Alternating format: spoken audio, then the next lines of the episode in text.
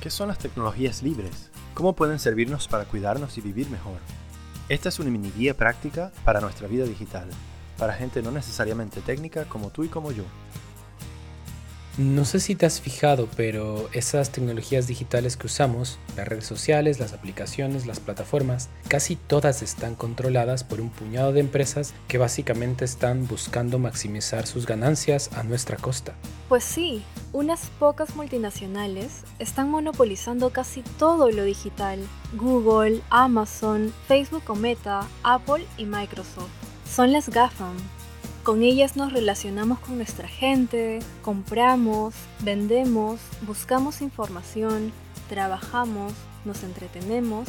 Se puede decir que los gigantes tecnológicos tienen un poder nunca visto sobre nuestras vidas, ¿no te parece?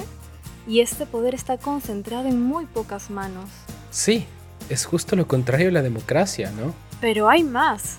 Para aumentar sus beneficios, estas empresas aprovechan las debilidades de nuestra psicología para acaparar nuestra atención constantemente, generándonos adicción mientras nos inundan de publicidad. De esta forma, se lucran a costa de nuestro tiempo y vendiendo nuestra vida privada. Además, pueden observar y modificar nuestro comportamiento e incluso influir en el funcionamiento de la sociedad también promueven comportamientos tóxicos en línea y hacen de Internet un espacio más desagradable, más agresivo y más inseguro.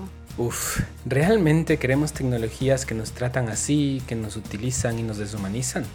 ¿Qué podemos hacer frente a esto? ¿Qué salidas tenemos? Para protegernos frente a los abusos de las grandes tecnológicas y el poder que acumulan, tenemos las tecnologías libres. Estas tecnologías están diseñadas desde abajo, en base a valores diferentes. La transparencia, el respeto por los usuarios, la privacidad, la soberanía, la colaboración, los bienes comunes, la descentralización del poder, el compartir y por supuesto la libertad.